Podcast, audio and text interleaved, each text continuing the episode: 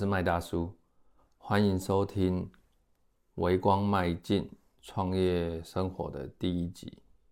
呃，创业对我来说，不仅仅是一个商业计划，更是一种生活方式，一种价值观的体现。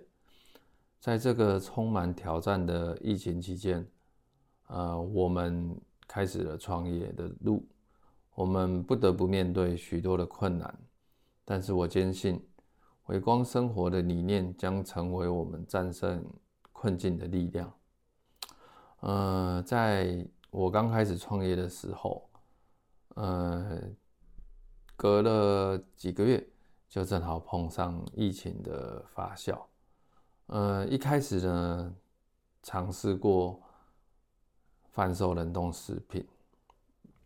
但是，呃，就需要添购，哎，冷冻设备，然后寻找冷冻的仓储，然后开始跟物流签约，然后开始呢去安排，哎，进货、出货、进销存整个的流程，呃，跟之前的工作跨度还有工作领域非常大的落差，然后。又正好碰上疫情，所以呢，一切东西都停摆，然后又封城。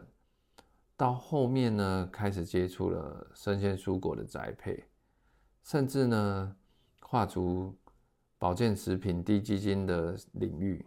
然而，这些都不是我一开始创业真正所想要的东西。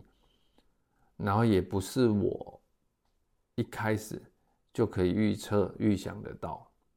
那在这疫情当中呢，我逐步的开始反思当中碰到的困难跟产品，那逐步的筛选、挑选，然后开始反思自己的价值。那并且发现了一些，哎，我可能可以实现的方向、产品跟目标。